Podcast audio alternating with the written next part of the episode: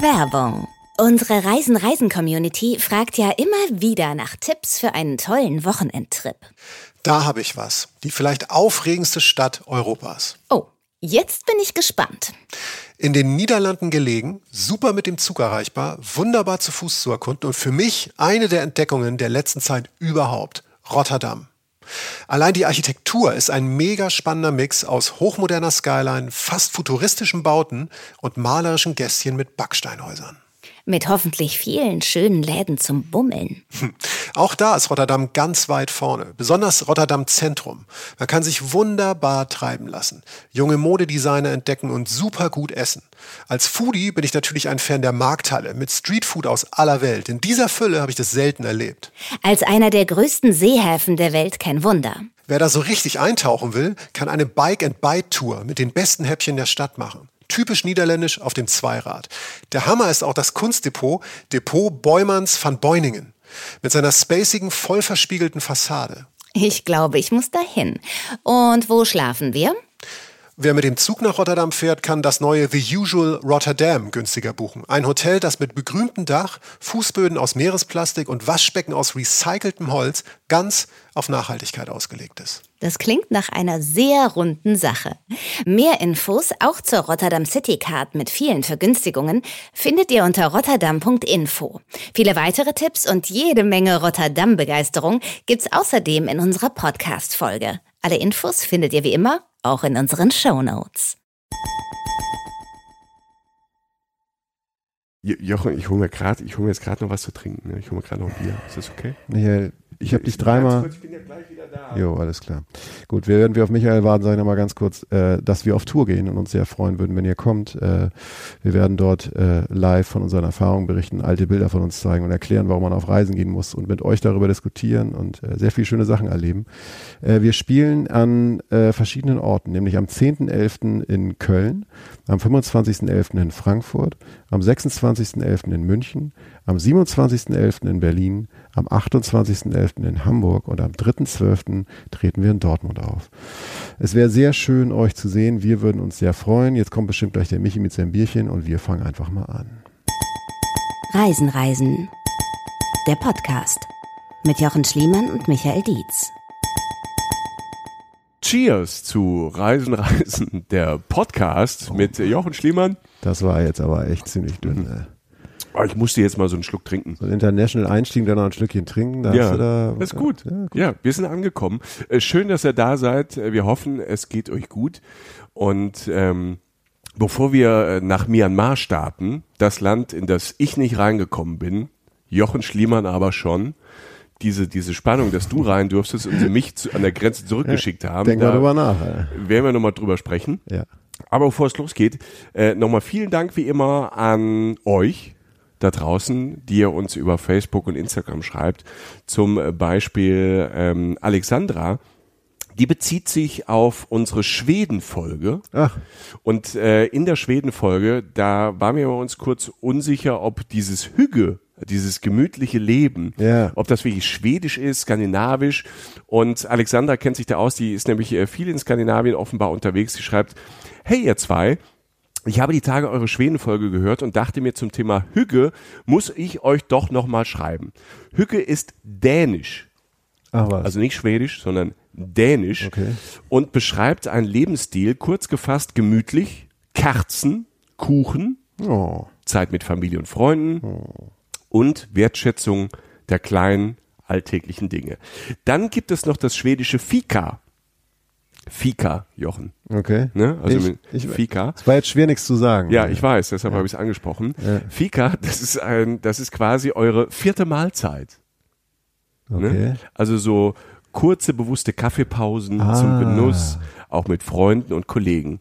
Da sieht man mal, Alexandra ist eine treue Hörerin, die weiß, dass wir die vierte Mahlzeit, beziehungsweise du die vierte Mahlzeit ausgerufen hast, Ja. die ich in meinen Sprachgebrauch hier mit aufgenommen habe. Also vierte Mahlzeit ist Kaffee und Kuchen. Ja. Und pass auf, und last but not least, schreibt Alexandra, gibt es noch das schwedische Lagom. Ich habe es bestimmt falsch ausgesprochen. Auch eine Art Lebensstil, der in etwa besagt, von allem die richtige Menge, kein spärliches Mahl, aber auch kein zu üppiges. Gut gesalzen, aber weder zu viel noch zu wenig. Eben genau das richtige Mittelmaß. Und es gibt für jede Lebenslage nicht nur, äh, das gilt für jede Lebenslage, nicht nur fürs Essen. Liebe Grüße, Alexandra. Vielen Dank.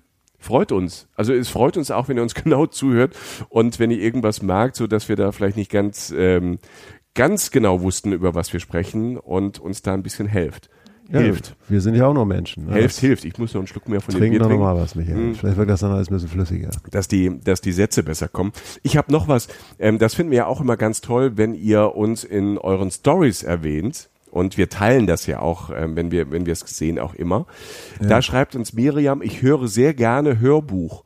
Heute habe ich das erste Mal einen Podcast gehört und fand das genial. Mein Podcast war von Reisen, Reisen der Podcast und es war über Schottland. Perfekt zum Schottland-Fernweh zu bekämpfen. Vielen Dank, Miriam. Das ist doch schön. Und ich teile das in unserer Story auf Instagram. Also wenn ihr ähm, uns da erwähnt, dann teilen wir das total gerne, machen uns so ein Herzchen dazu. Weil wir so, so, so Herzchentypen Ja, sind. einfach um was Menschliches auch mit Ja, einfließen es zu menschelt bei ne? uns auch ganz Du bist so schön. ein herzlicher Typ. Ja, vielen, vielen Dank äh, für die vielen Nachrichten und die vielen Kommentare und ähm, die ganzen Likes ähm, auf Instagram und dass ihr uns da folgt und auch auf Spotify und Facebook. Dankeschön. So, genug gelabert. Ja, Michael, das Also war's. ich, ich, ich zumindest. Ich bin raus, Ja, weil ich durfte ja nicht rein. Ja, da sind wir Ja, wieder. Myanmar, es ist so eins meiner, so meiner traumatischsten Erlebnisse in meinem Reiseleben, ähm, ist Myanmar. Darf ich es kurz erzählen, bevor du die, die blühenden Landschaften erzählst? Lass es raus, Michael. Ich wollte 2007, da war ich in Thailand unterwegs vom Ja. Rucksack und ähm, hatte irgendwie noch eine Woche und dachte, ah, Myanmar. Da will ich schon, da will ich schon so ein paar Jahre hin und es Ja. war da aber immer ja ein bisschen schwieriges Land, weil so ein bisschen abgeschottet war, eine Militärjunta herrschte dort. Ja.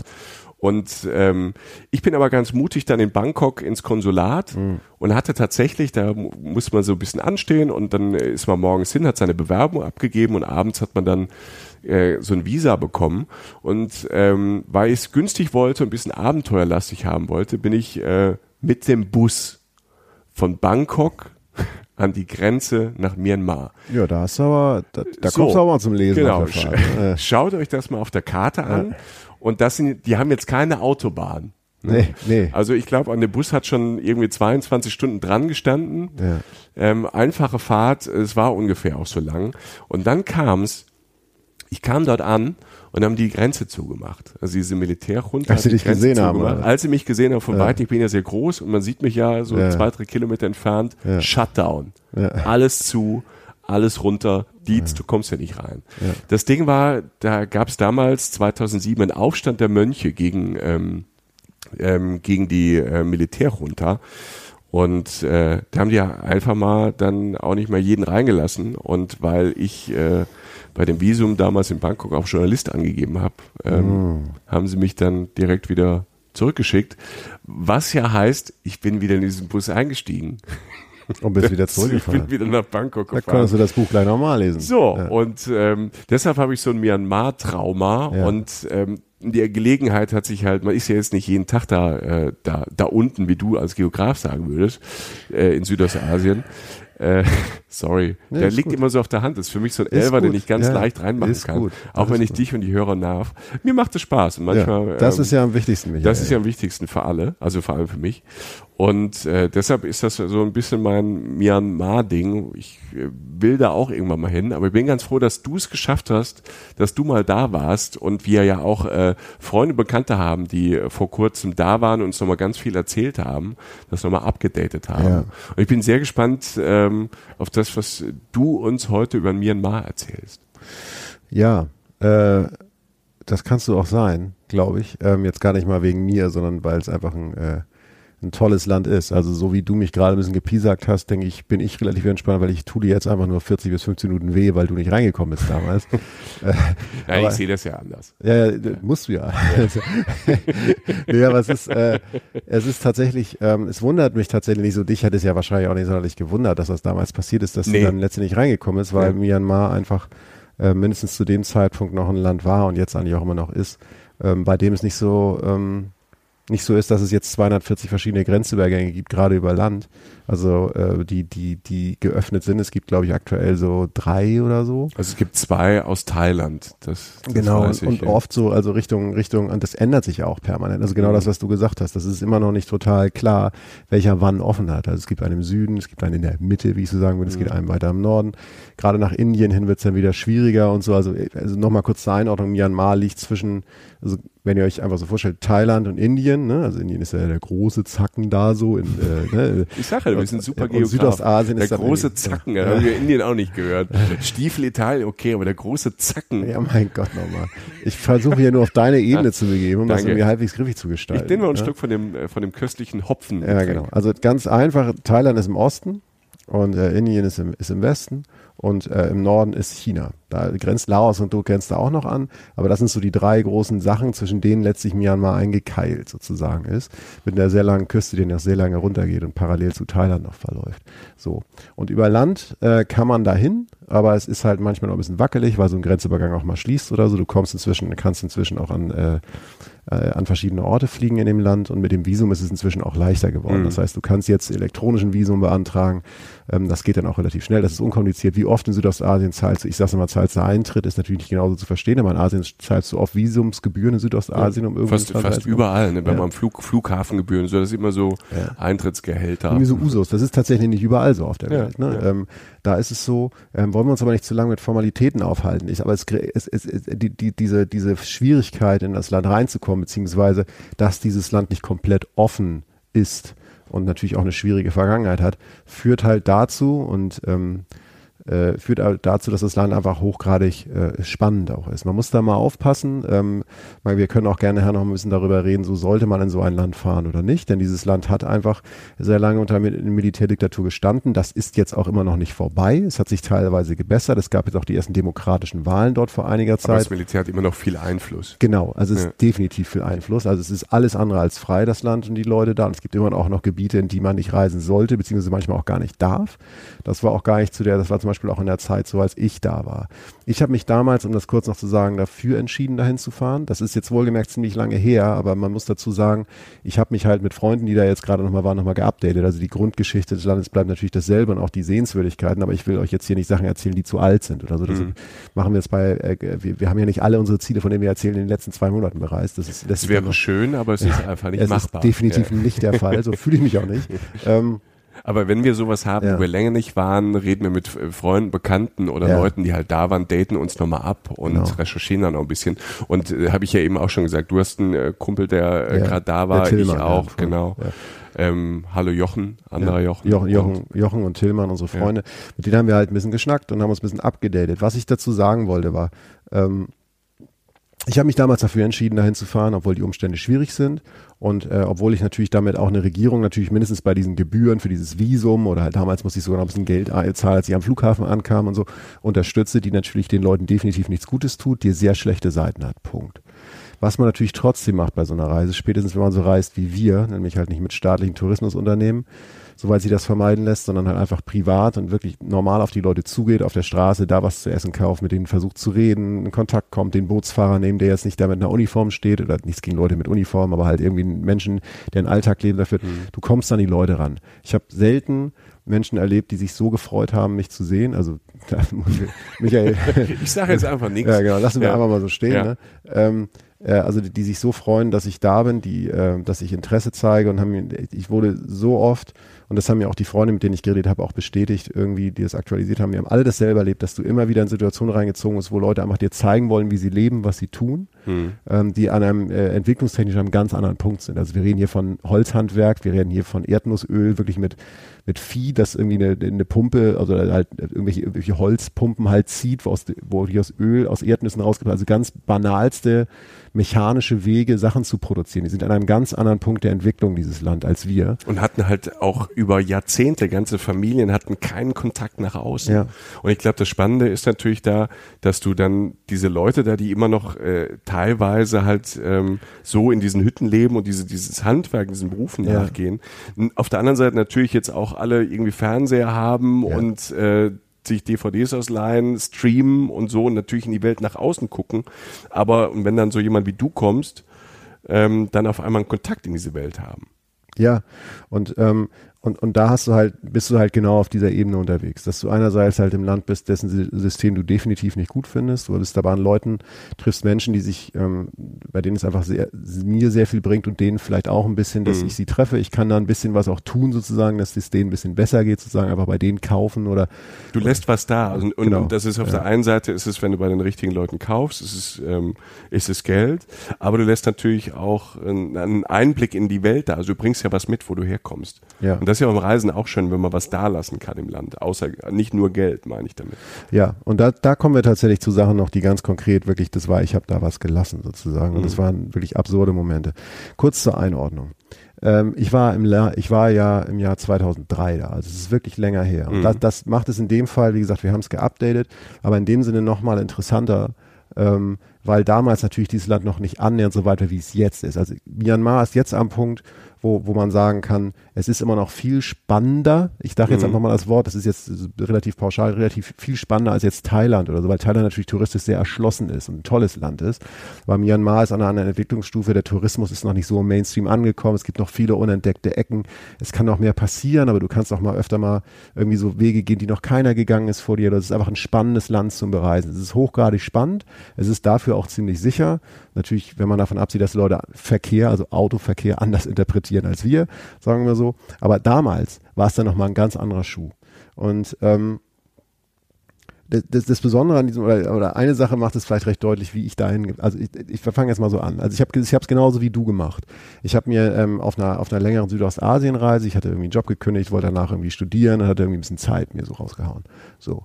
Und äh, wollte, habe dann gesagt, so, wo kann ich noch hin? Hatte Myanmar immer auf der Liste. Habe gesagt, komm, jetzt habe ich die Zeit, jetzt muss ich es machen, sonst werde ich es niemals machen. Habe mir damals in Bangkok dieses Visum beantragt. Ähm, hat damals auch länger gedauert, eine Woche. Das heißt, ich habe in Bangkok dieses Visum beantragt, bin auf eine Insel gefahren, Koh Chang in der Nähe von Bangkok, hatten mhm. wir in der Thailand-Strände-Folge auch drin, könnt ihr da mal nachhören. Das ist eine Insel, ist die relativ nah an Bangkok, ist so drei, vier Stunden, hab da gechillt mit einem Kollegen und sind dann halt irgendwie zurück nach Bangkok, haben uns das Visum abgeholt und sind darüber nach Myanmar geflogen, nach Yangon. Nächstes Thema. Mache ich nur kurz. Sagen, manche sagen Rangoon, manche sagen Yangon. Es gibt, mehr, gibt genauso wie bei dem Land, Ländernamen Myanmar, ähm, gibt es bei manchen Orten, die man dort äh, hat, zum Beispiel Yangon, ähm, äh, gibt es verschiedene Arten, das auszusprechen oder zu benennen. Der offizielle Name dieses Landes ist Myanmar. So hat sich die Regierung, hat das Land genannt. Jetzt hört ihr schon mit. Regierung sind nicht alle Fan von. Manche Leute sagen Burma, manche Leute sagen sogar Birma. Es gibt sogar Regierungen auf der Welt, die, die, die das Land einfach offiziell auch Burma nennen. Auf der deutschen Auswärtigen Amtsstelle steht zum Beispiel Myanmar. Ich will jetzt nicht so lange aussehen. Wir nennen es jetzt einfach der Einfachheit halber einfach mal Myanmar. Ja. Man kann das anders interpretieren. Äh, wir machen es jetzt einfach mal so. Yangon nenne ich jetzt einfach Yangon, die große Stadt. So. Du meinst Rangoon? Ja, ich baller dir gleich eine. ähm, einfach so eine der hauptgroßen Städte. Ja. Ähm, so, ähm, da, da bin ich hingeflogen. Ich, es da, gab damals, also es ist jetzt noch so, dass du halt in Myanmar, ich denke mal, der einfachste Weg da, um von Ort zu Ort zu kommen und der luxuriöseste vielleicht und günstigste, so die beste Mittel, der beste Mittelweg ist wahrscheinlich, sind wahrscheinlich Busse, luxuriöse Busse, du hast da Air-Conditioned Busse und so mit, die du nehmen kannst. Bahnsystem gibt's auch, ist furchtbar billig, furchtbar langsam, furchtbar unzuverlässig. Also ich mache es jetzt sehr pauschal, mhm. aber total spannend, ne, weil du natürlich sehr nah den Leuten dran bist. Was du auch machen kannst, ist natürlich fliegen. Ähm, da hast du natürlich den Faktor natürlich der Airlines, die keine Sau kennt. Sprich, ähm, wenn da mal eins verschwindet oder auf einer Palme landet oder so, kriegst du es manchmal nicht mal mit. Ne? Also ist jetzt vielleicht nicht die sicherste Airline der Welt. Ähm, Straßenverkehr halte ich aber persönlich jetzt auch nicht für sonderlich viel sicherer in solchen Ländern. Aber es geht alles, Leute. Ja? Also äh, ihr könnt euch da fortbewegen. Damals saßen wir vor der Situation, ich und mein Kollege furchtbar lange Bahnfahrten, echt lange ätzende Busfahrten, weil es das Bussystem zum Beispiel noch nicht gab und Flüge waren einfach viel zu teuer. Das war so für äh, so, ich sage mal so Luxusrentner, also Leute, die so, die so, so Ausgrabungsstätten besuchen mit so einem Safari-Hut und einfach Geld haben und jetzt nochmal nach Bagan wollten. Einer der, der Orte in Myanmar, Bagan, kommen wir gleich noch zu, unfassbar schöner Ort auf einem Niveau wie die ägyptischen Pyramiden oder Angkor. Also ich rede von einer der wichtigsten Ausgrabungsstätten und kulturellen Städten, die es überhaupt gibt auf der Welt. Ja. So. Wir kommen an am Flughafen, steigen ins Taxi und steigen drei Wochen später wieder aus. Ihr hattet drei Wochen im Taxi. Genau, das ist der Deal. Wir haben einen Menschen kennengelernt, der hieß Ko So Win und äh, wie, wie fährst du im Taxi dann in ein neues Land, bist ein bisschen angespannt, kennst das ja so, ne? Da kommst ja, du so an, so alles warm, man, gut, wir waren jetzt länger schon in Thailand, das Klima ist ja nicht anders als in Thailand, das ist ja nicht so weit weg, das ist anderthalb Stunden Flug von Bangkok oder so. Und dann fing er auf einmal an, so, hey, you want to, ne? Und mit Händen und Füßen natürlich kein Ja. gutes Englisch, woher soll der es auch kennen? Aber hat er uns halt erzählt, er könne uns jetzt mit dem Auto durchs Land fahren.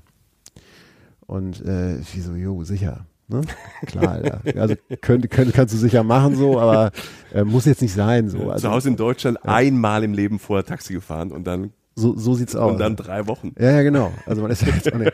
Und dann äh, hatte ich, wir hatten noch kein Hotel reserviert, also schön Backpacker-mäßig, so, also wirklich überhaupt nichts geplant. Ja. Das war zumindest theoretisch möglich. Und dann hörte der halt nicht auf. Und dann haben wir halt immer mehr zugehört, haben gesagt, ja, wir wollen aber da, da und da. Und man, ja, so, so, so, so in 14 Tage, ja, das geht ja, so 14 Tage. Und danach noch hier irgendwie nach Yangon zurück ein paar Tage, das müsste gehen.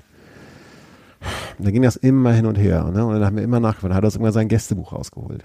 Es war recht leer. Aber es waren zwei, drei Sachen drin auf Englisch. Von Amis Okay. und von Australien. Ey, beste Tour unseres Lebens bei uns, das war nicht gefaked, das sieht man Ja. dann irgendwann. Und dann sitzt du da irgendwann und denkst so, kannst du das jetzt bringen, Alter? Kannst du jetzt irgendwie so, also, und dann meinen wir irgendwann Geld. So, wa- was kostet das? Ich mache es jetzt relativ kurz. Es ging sehr lange zwischen uns hin und her, zwischen uns beiden Reisenden und, und ihm und, und, und auch so, du vertraust ja Menschen dann. Also dann ist ja wirklich klar, so, Alter, zwei Wochen, wenn er uns verarscht, haben wir echt ein Problem. Entweder ein scheiß Urlaub oder der verarscht uns richtig, biegt Oder uns wirft falsch euch ab. irgendwo im Dschungel raus und Ja, ja, genau so. Und ähm, lange hin und her und dann irgendwann so angeguckt und gesagt, Alter, gleicher Satz wie Myanmar, als wir das Visum geholt haben, wenn wir es jetzt nicht machen, dann machen wir das nicht. Once in a lifetime. Da haben wir es halt Ja, gemacht. Ja. halt, und da haben wir einen Preis gezahlt, der heutzutage, ich habe nachgeguckt, es gibt sowas heutzutage immer noch, dass du dir ein Auto bieten kannst, das da durchs Land mit dir fährt. Das ist Mit aber, Fahrer dann. ne? Genau, mit Fahrer. Ja. Hatten wir in dem Sinne ja auch, aber es war jetzt nicht so offiziell gebucht, sondern mit Ja. ihm einfach so von Vor Vordersitz, Zurücksitz so. Und das hat bei uns irgendwie damals, ähm, ich, ich weiß es nicht mehr, ich glaube, es waren 300 Dollar oder so. Und für es war zwei Wochen, für drei Wochen, äh, für zwei Wochen. für zwei Wochen. Es war, lass es 350 bis 400 gewesen sein. Ich weiß, es war auf jeden Fall, es war jetzt, auf, wir, wir sind auf, wir sind ja. auf einem niedrigen Budget gef- gereist. Ne? Das Ja. heißt, wir mussten auch relativ weit runter, weil wir auch gedacht haben, wenn es mehr wird, wenn es super wird, kriegt er eh mehr und wir mussten irgend, irgendwas ja. handeln. Du kennst Ja, es. Südostasien heißt handeln und in Myanmar bist du viel handeln. Du wirst auch um ein, um irgendwie, irgendwie ein Andenken handeln. Du, du, du Das handelst. ist in einfach Südostasien. da, das ist so. Es gehört da dazu. unten so. Ja. Das sage ich auch schon. Und der Punkt war, er, wir haben ihn da jetzt nicht geknechtet. Also Ja. der Typ, also es war sozusagen eine Win-Win-Situation. Das haben wir irgendwann bei alle verstanden irgendwann, weil er halt einfach, ich weiß nicht, ob er es durfte oder nicht. Wir haben zwischenzeitlich, da sind ja auch manchmal Militärkontrollen und so gewesen und es gab eigentlich nie ein Problem. Also es war jetzt nicht so, dass so, dass er, dass er das total geheim machen musste oder so. Aber er, für ihn war das ein Sechser am Lotto und für uns rückblickend natürlich Auch, auch. ja. so. Und wir haben natürlich dann auch mehr dagelassen. Wir sind irgendwann nach zwei Wochen ausgestiegen. Es war die, fast die letzte Station unserer Reise. Wir haben, das klingt jetzt banal. Wir haben Tapes dagelassen, wir haben, äh, wir haben Sonnenmilch dagelassen, wir haben unser Mückenschutzmittel dagelassen, wir haben auch natürlich ein bisschen Kohle dagelassen, ein bisschen Währung, ein bisschen, was auch immer es gab, was ihn interessiert, ein T-Shirt, das irgendwie seinem Sohn gefallen hätte. Also für uns banale Sachen, aber so wie es für ihn halt banal ist, kurz mal anzuhalten und jemandem was zu fragen, was du selber nie haben würdest. Also Menschen, die du nicht kennenlernen würdest, Stops, die du nicht machen kannst. All dieses Geschenk auf einmal, dass du merkst, Alter, ich habe mit dem absolut lowsten Budget auf einmal einen privaten Fahrer. Das ist ja, das, das kannte ich nicht auf dem Level so. Und das ist, das ist, das ist dann letztlich passiert. Was ist als erstes passiert? Wir sind zu seiner Familie gefahren, weil er ja packen musste. Also so ganz banal. Stimmt, der, muss, der braucht ja auch einen Koffer. Du fährst, in, du fährst, und da ist der erste Sechser am Lotto auf einmal. Du fährst, du fährst irgendwie Ah, in den Vorort von Yangon, ja. wo du nie hinkommst. Du, du weißt, was ich meine. Die, die Orte, wo du nie hinkommst. Du, du, siehst, wie die normal leben. Ich weide mich jetzt nicht daran, Leuten beim Abwaschen zuzugucken oder so. Das meine ich nicht. Aber du kommst sofort in eine Situation an. Du hast natürlich sofort gemerkt, dass alles gut ist, weil er so, hey, das ist meine Frau, das sind meine Kids und so. Und die waren total glücklich, dass er diesen Job hatte, haben uns natürlich was angeboten und war natürlich auch traurig, dass er dann wegfährt. Und das war, allein das Erlebnis war so das Ding, bei dem du am Abend nach Hause gehst ins Hotel und sagst so, das war das, warum ich eigentlich unterwegs bin haben dann eine Stunde verbracht, er hat gepackt, dann sind wir halt losgefahren und haben ihn halt, äh, haben mit ihm so eine Route besprochen, was wir so ungefähr vorhatten. Und da gibt's relativ schnell, sind die Sachen abgesteckt und was du halt auch nicht machen kannst. Ne? Und äh, was, was wir nicht gemacht haben, war Mandalay. Große Stadt, also halt im, im eher nördlich äh, von Yangon. Also sozusagen die, im, eher im Süden ist Yangon und im Norden ist Mandalay. Ähm, von den Gebieten, die man bereisen kann. Es gibt auch viele Randgebiete die du gar nicht bereisen kannst. Manchmal wegen Konflikten, manchmal weil du einfach nicht hin darfst und so. Aber in dem Bereich, in dem es ging, war Mandalay halt im Norden. Was wir aber machen konnten, waren halt viele kleine Sachen. Ähm, wir waren aber die Hauptakt, äh, Hauptsachen, an die, zu denen du fährst, ist halt ähm, der Inle Lake, Inle, geschrieben I-N-L-E und dann Lake, also äh, See und Bagan halt, wie gesagt, wie ich gerade schon angedeutet habe und viele kleine Zwischenstopps. Und äh, dann sind wir einfach losgefahren und äh, haben dann natürlich immer so grob so äh, äh, abschätzen können, wo wir so landen. Haben, halt, ich habe meinem Reiseführer dann mal ein Hotel rausgesucht oder so, aber er hatte natürlich auch immer Empfehlungen. Das war auch so natürlich, er kannte dann überall Kollegen, mal so, hey, I got a friend, you can sleep und so. Also klar, der wollte uns noch was unterjubeln. Das haben wir manchmal auch mitgemacht, manchmal nicht, so wie es passte. Und war alles entspannt, war einfach eine tolle, äh, tolle Erfahrung. Und du sitzt permanent auf der Rückbank und wirst halt durchs Land gefahren. Ja, es ist ja auch großartig, wenn du in so einem Land, das, das gerade zu der Zeit, wo, ihr, wo du dann da warst, noch so wenig erschlossen ist, was ja, ja mittlerweile jetzt auch besser ist. Ja. Und wo du auch überall Leute hast, die Englisch sprechen oder Touranbieter und sowas. Das, das gab es ja damals 2003 noch fast nicht oder ganz wenig. Und wenn du dann noch jemanden hast, der mit dem du so zwar ein Geschäftsverhältnis hast, ne, über Taxifahrer und, äh, und Kunden, ja aber den du dabei hast und der die Sprache spricht und dich, wenn du sagst, du willst da rein und der das für dich dann mit so organisieren ja. kannst, ist ja, ist ja, ist ja Gold. Das ist ein Geschenk, genau. Ja. Gold ist, danke, dass du es, also für die Leute, wir haben es nicht abgesprochen, aber Gold ist tatsächlich das Wort, wenn ich ähm, Leuten so sagen sollte, und dazu gleich der erste Stopp oder deiner ersten Stopps ist auch einfach Gold. Wenn es etwas gibt, was dieses Land umstreit, ist es tatsächlich das Wort Gold. Insofern, dass ich noch nie in meinem Leben so viel Gold gesehen habe wie in diesem armen Land. Ähm, es ist wunderschön. Die Tempel sehen nochmal anders aus als in sonst Südostasien und es gibt unglaublich viel äh, äh, goldene Statuen. Es gibt diesen, diesen äh, Golden Rock zum Beispiel. Das ist zum Beispiel so ein Stopp, den wir gemacht haben, relativ am Anfang. Ähm, der, ist im, der ist im Südosten so, der war relativ am Anfang auf unserer Route. Das ist einfach ein riesiger Stein ein goldener Stein, vergoldeter Stein, aber inzwischen mit sehr viel anderen Gold, mit sehr viel mehr Goldschichten noch drauf, weil die Leute auch immer so Blattgold überall Blattgold, also das bringt irgendwie dann Glück oder das ist so, ein, so eine Ehrerbietung, ne? Genau, ja. ja. Und die produzieren auch sehr viel tatsächlich. In Myanmar wird sehr viel von diesem Blattgold produziert, mhm. was in ganz Südostasien ja. dann halt die Leute irgendwie auf ihre Figuren darauf kleben. Ich glaube, 90, 95 Prozent Buddhisten in Myanmar, ne? Ja, ja. ja. Und äh, dieser Golden Rock ist zum Beispiel so ein, so ein Riesenstein, der einfach am, an so, auf so einem Felsen liegt und immer aussieht, als wenn er gleich runterfällt. Und da drauf ist eine kleine Pagoda. Hast du vielleicht schon mal gesehen? Ja, ja. Wunderschön. schon Ort. gesehen. Traumhaft, ja. Wunderschön. Und das ist, wäre normalerweise wäre das ja auf dem Level, auf dem wir so unterwegs waren oder manchmal oder auch immer noch unterwegs sind, ist es so, da fährst du hin einen Tag, da bist du einen Tag, da pennst du zwei Nächte, um es entspannt zu machen, dann fährst du also drei Tage weg. Und wir konnten da halten. Ne? Und sind natürlich relativ direkt hingekommen. Zwischenstopp. Hat, ja, sozusagen. ja. Und, und es war, und allein das, so, dann hast du das auf einmal, ich glaube, das war am ersten oder am zweiten Tag, da hast du auf einmal nach zwei Tagen etwas, von dem du dachtest, du siehst es in fünf Tagen. Und das war natürlich toll. Und, es, und Myanmar heißt Gold, insofern, Myanmar hieß für mich irgendwie immer dieser, dieser knatschend blaue Himmel, dieser wunderschöne blaue Himmel, weil auch Trockenzeit war. Und äh, dieses Gold, was darin schimmert. Und das werde ich nie vergessen. Es ist so, es ist unglaublich heiß in dem Land gewesen. Ich habe das auch selten so erlebt. Also es ist natürlich ungefähr auf derselben, in derselben Klimaebene wie Thailand. Ähm, aber mir war das da präsenter. Vielleicht auch, weil ich nicht am Wasser war. Ich bin äh, in, in Myanmar in den zwei Wochen, die wir hatten, haben wir uns zum Beispiel gegen Strand entschieden, weil einfach so viel spannende Sachen da waren und wir ja eh vorher in, in Thailand dann am Strand war. Mhm. Ich finde ja immer, für eine Woche Strand ist Thailand auch nach Angkor, also selbst wenn du in Kambodscha am Strand fährst, ist auch okay, aber also völlig okay sogar. Aber Thailand ist ein toller Strandurlaub immer noch am Ende so. Und deshalb haben wir uns in Myanmar gegen Strand entschieden. Vielleicht hatte das damit zu tun, dass es so unglaublich heiß auf mich wirkte. Wir hatten jetzt keine Klimaanlage im Auto, aber mal ein Fenster und so. Naja, das, ja. das, dem Level waren wir natürlich nicht unterwegs. Ähm, was noch? Ich, ähm, Bargo hieß ein Ort, 80 Kilometer westlich äh, von Yangon, also auch ungefähr auf der Strecke. Tollste Monumente, ein riesiger liegender Buddha, also so ein riesen, riesen, also so ein Ding, was du abgehst, was du gar nicht mit einem Auge einfangen kannst, weil es irgendwo drin liegt. Du kannst gar nicht so weit weggehen, als dass du das alles in deine Augen reinkriegst.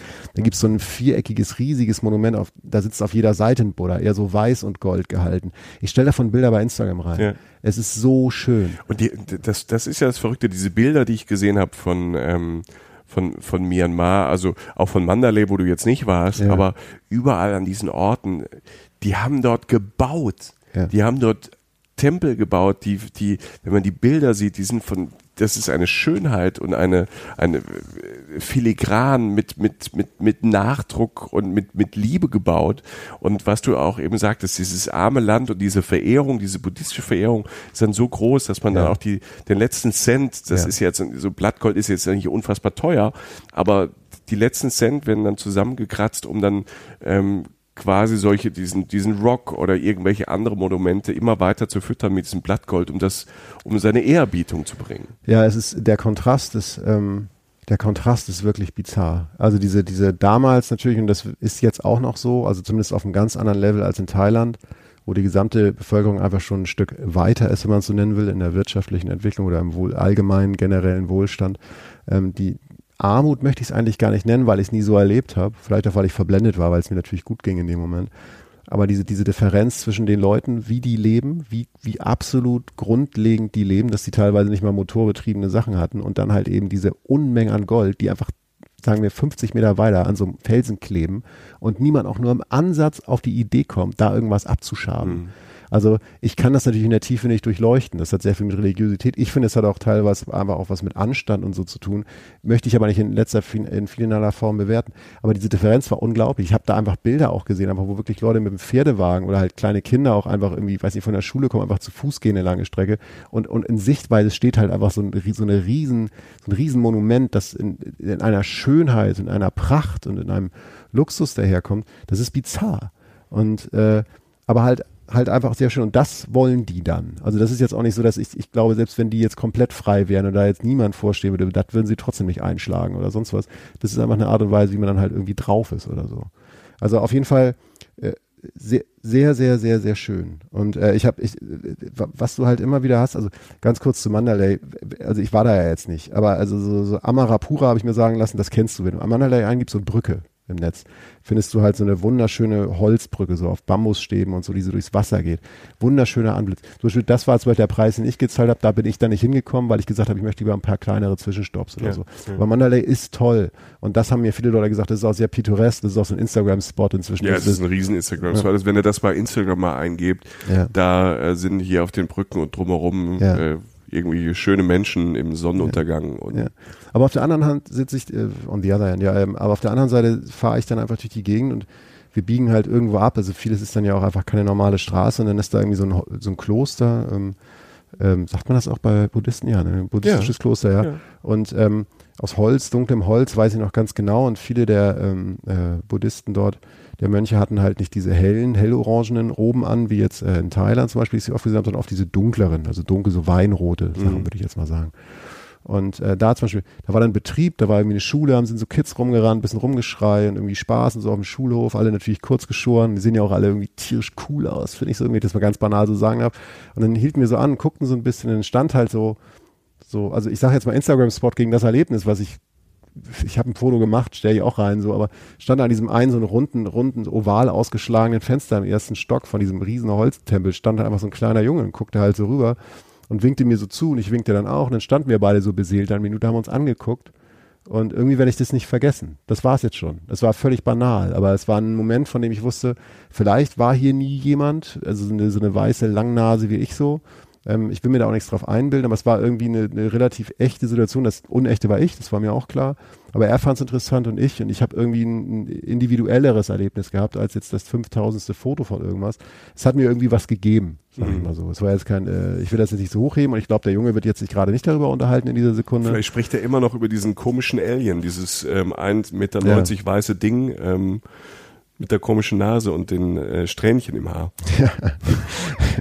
das, das mit den Strähnchen ich nicht erzählen sollen. Aber, äh, aber ich meine, weißt du, dann, dann setzt du dich wieder ins Auto, dann fährst du weiter. Das, das Auto hatte unglaublich weiche Sitze aus irgendeinem Grund. Das war jetzt auch, ich glaube, es war ein Toyota oder so, ich habe keine Ahnung. Du ähm, erinnerst dich, dass es weiche Sitze hatte? Es war, war unglaublich weich. Ich meine, du also weißt. es schön weich? Ja, oder? es war unglaublich angenehm. Es war wirklich so, es war jedes Mal, wenn ich mich da reingesetzt habe, war ich dankbar. Und er hatte Bock, Auto zu fahren, Kurs zu Win. Also er hatte, er, er, hatte, er hatte auch Bock drauf. Und äh, dann hältst du an, wir haben auch ein paar Fotos gemacht, ich und er zusammen irgendwie am Auto, das hat mein Kollege von mir gemacht. Und dann hast du, dann lernst du so viel. Er macht, es gibt Drive-In-Tempel. Wusste ich damals auch nicht. Es also, gibt Drive-In-Tempel. Er ist dann kurz zusammen, es stehen ja in Thailand und Südostasien stehen öfter mal diese kleineren Tempel so vor Restaurants. Genau, so. die kenne ich. Und das war so ein größerer, kleinerer Tempel. Und da ist er kurz rangefahren und hat noch irgendwie so ein, so ein, so ein Drive-In-Gebet irgendwie losgelassen. Er meinte, no time, no time. Und war, wie war lieb dabei und wollte halt irgendwie Drive-In-mäßig nochmal kurz hier seinen, seinen Buddha grüßen oder seinen Gott. Entschuldige, ich kenne mich da nicht so aus. Ja. Und äh, wusste ich vorher auch nicht. Also auch Abgefahren. gelernt zum Beispiel. Ja, ja, eben. Viele kleine Restaurants, in die man niemals kommt. Er bestellt, du kriegst 16 Schälchen mit Essen. Wie ist da mit Essen? Also das ist ja, sagen wir, Nachbarland zu Thailand. Ähm, ist das vergleichbar vom Essen? Also von, von der Freshness, von der Vielfalt? Weil Thai-Küche sind wir ja beide Fans von. Ja. Ähm, kann man das vergleichen? Man kann es ähm, man kann es in dem Sinne vergleichen, man kann es so wunderbar einordnen. Also ich habe was mir sehr, ähm, das habe ich auch mit den Freunden, mit denen ich jetzt nochmal geredet habe, halt festgestellt. Es ist so, ich habe ja gesagt, es liegt zwischen Thailand und Indien, liegt Mhm. Myanmar. Und äh, denk mal an indisches Curry und denk mal an ein thailändisches Curry. So. Ein thailändisches Ja. Curry ist ja zum Beispiel, ist ja sehr, sehr, sehr, also sehr, sehr scharf, sehr würzig, also ist ja dieses fast so eine Ikone von Essen. Schmeckt ja total geil. Aber ein bisschen feiner als das Indische. Das Ja. Indische ist immer ein bisschen dicker. Genau, das Indische ist ein bisschen dicker, ein bisschen fettiger, würde ich Ja. mal meinen. Wobei, wie gesagt, Kokosmilch ist auch fettig, aber ich glaube, wir wissen beide, was wir meinen. Ja? Und das liegt genau dazwischen. Also wie die Geografie. Okay. Also es ist, es ist noch scharf, es ist aber auch noch nicht so, so, so mild und so, so fettig und ein bisschen schwerer wie das Indische. Sämig. Genau, also es, es liegt eigentlich genau zwischen dem thailändischen und dem indischen Curry. Und das finde ich bringt es für mich auf den Punkt so. Es ist jetzt, ich habe die, äh, die Küche in Myanmar ist jetzt, glaube ich, nicht so ein, so ein Ding, was so durchschlägt auf dem Globus irgendwann wie italienisch, thailändisch oder, oder von mir aus Sushi oder so. weißt du, so, so ja. Bumm oder Mhm. Ceviche irgendwie aus, aus Peru oder so. Das nicht. Aber es ist völlig in Ordnung. Und es ist also natürlich gut, weil, wie gesagt, du weißt ja, wie ich auf asiatisches Essen stehe. Also ich, das, die Ebene, auf der wir unterhalten uns hier, ist sowieso schon hoch. Und wenn man bedenkt, dass die Leute mindestens damals noch sehr, sehr wenig hatten. Ich hatte nie Magenprobleme. Ich habe pro Tag zehn bis zwölf verschiedene, aus zehn verschiedenen kleinen Schälchen gegessen oder so. Ähm, es war, ähm, es war echt gut. So. Ist die Essenskultur da aber so ein bisschen vergleichbar mit Thailand, äh, dass das dann auch zusammen gern gegessen wird und dass es diese Garküchen und so gibt? Ja, also, also zumindest in, den, in, in Yangon, also in der, in, der, in der großen Stadt, in der wir am Ende dann nochmal waren und am Anfang ja nur kurz, weil wir diesen Taxi-Deal hatten. Ähm, da gibt es inzwischen auch Straßen, wo du diese klassischen Märkte hast, wo dann einfach so ein Riesenstand, so fünf, sechs Meter Länge irgendwie ist mit, ähm, mit, äh, mit, mit irgendwelchen Spießen, sei es jetzt Meeresfrüchte, Fleisch oder Gemüse und die kannst du dir dann grillen lassen und so.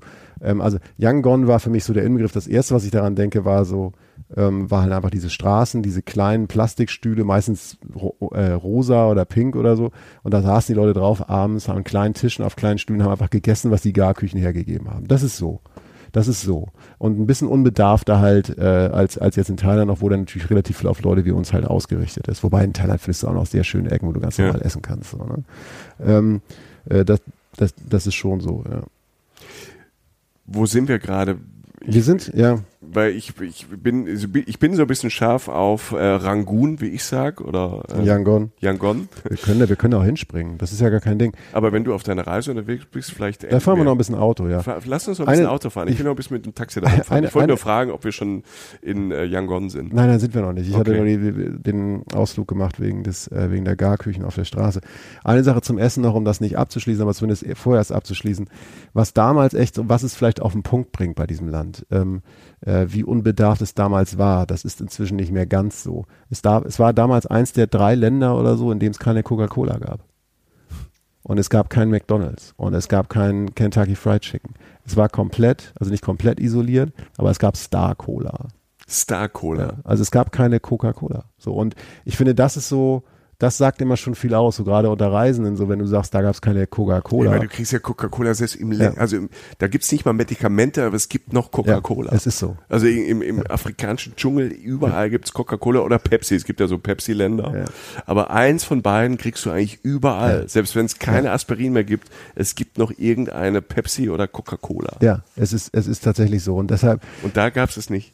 Da, da, da gab es es nicht. Und äh, das bringt es eigentlich auf den Punkt, finde ich. So, die Mhm. Cola war für okay. Meine Cola, letztlich, wenn sie kalt ist, ist immer geil. Ähm, äh, da, da, das nochmal zur Einordnung. Glasflasche. Es musste Cola ja, aus der Glasflasche. kleine Cola-Glasflasche. Ey, wenn Leute, ein heißes Land und dann so eine kleine Glasflasche. Ich trinke normal keine Cola. ja, auch selten. Aber wenn es so ein heißes Land ist Wie geil und dann ist, ne? so eine kleine Glasflasche, nicht viel, so diese 02er eigentlich, ja, ja. und dann Kronkorken auf Wahnsinn, ne? und dann lässt du das Ding einfach schön so den eiskalten Hals runterlaufen. Und das ist keine Ahnung, das ist so für mich so ein so ein Urlaubsgefühl. Ja. Also das ist so fantastisch, wenn man normal das Zeug, diese Plörre, diese Zuckerplörre eigentlich nicht trinkt, aber da ist das echt so wow, gerade so ein bisschen mit Jetlag oder so, cool.